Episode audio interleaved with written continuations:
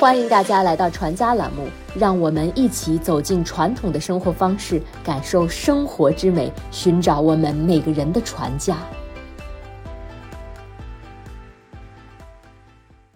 中国戏曲的起源可以上溯到原始时代的歌舞，在中国原始部落的祭祀仪式中，广泛运用着拟态装扮的歌舞表演。这种原始装扮型的表演，在岩画、陶器中可以找到一定的痕迹。春秋战国之后，中国宫廷中出现了活跃的优戏活动和专职的艺人幽人。这一时期，幽人模仿各种人生情境来进行装扮，融入调笑性的插科打诨，从而取得某种喜剧效果。汉代将表演艺术称为百戏，短剧在这一时期蓬勃发展。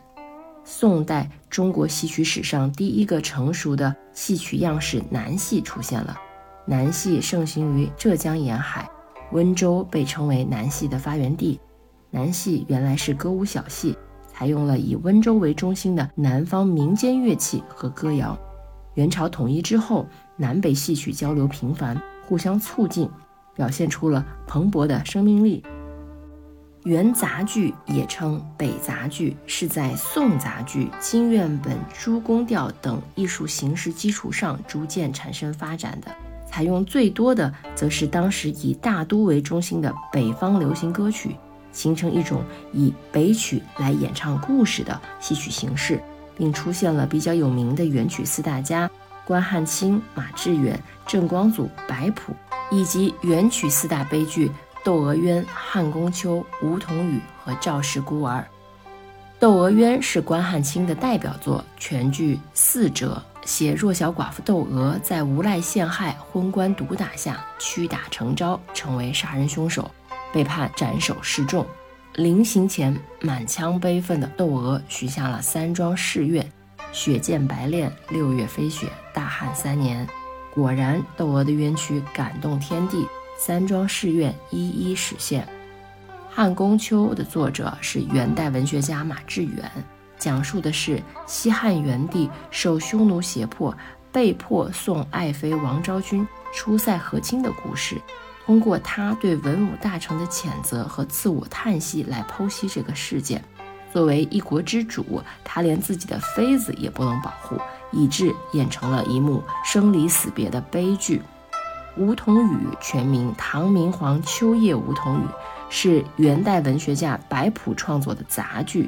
取材于唐人陈洪的《长恨歌传》，讲述的是从长生殿乞巧盟誓到安禄山叛乱马嵬坡哗变，唐明皇被迫赐死杨贵妃的故事。《赵氏孤儿》的作者是季君祥，《赵氏孤儿》是四大悲剧中最有悲壮感的作品，词曲中所倾注的激烈悲愤情绪，渲染出了炽烈的悲剧气氛。明清是继元杂剧之后的又一戏剧高峰，出现了许多名家名作，比如说明代汤显祖的《牡丹亭》。南安太守杜宝有个十六岁的女儿，叫做杜丽娘。在一个春日里，杜宝下乡劝农，杜丽娘趁着父亲外出去花园游玩，困倦之中梦见了一个折柳书生。梦醒之后，杜丽娘思君而不得，从此一病不起，终至病入膏肓。临死之前，丽娘嘱咐家人把自画像藏于牡丹亭的太湖石下。其父升任淮阳安抚使，委托陈最良葬女，并修建梅花庵观。三年后，柳梦梅赴京应试，借宿梅花庵观中，在太湖石下拾得杜丽娘的画像，发现杜丽娘就是他梦中见到的佳人。杜丽娘魂游后园，与柳梦梅再度幽会。柳梦梅掘墓开棺，杜丽娘起死回生，两人结为夫妻，前往临安。杜丽娘的老师陈最良看到杜丽娘的坟墓被挖掘，就告发柳梦梅盗墓之罪。柳梦梅在临安应试后，受杜丽娘之托送家信传报还魂喜讯，结果被杜宝囚禁。发榜后，柳梦梅由阶下囚摇身一变成为状元，但杜宝拒不承认女儿的婚事，强迫她离异。纠纷闹到皇帝面前，皇帝感慨二人的旷世奇缘，于是杜丽娘和柳梦梅二人终成眷属。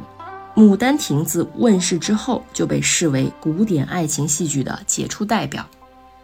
戏曲凝聚了传统艺术之精华，无疑是中华民族优秀传统文化的杰出代表。戏曲的传承和发展是当代文化发展和建设的核心课题之一。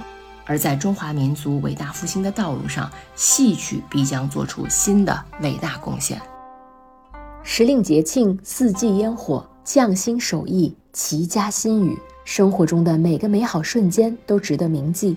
在宏大与细微、寂静与繁华中，找到我们的初心。传家之旅，福慧传家。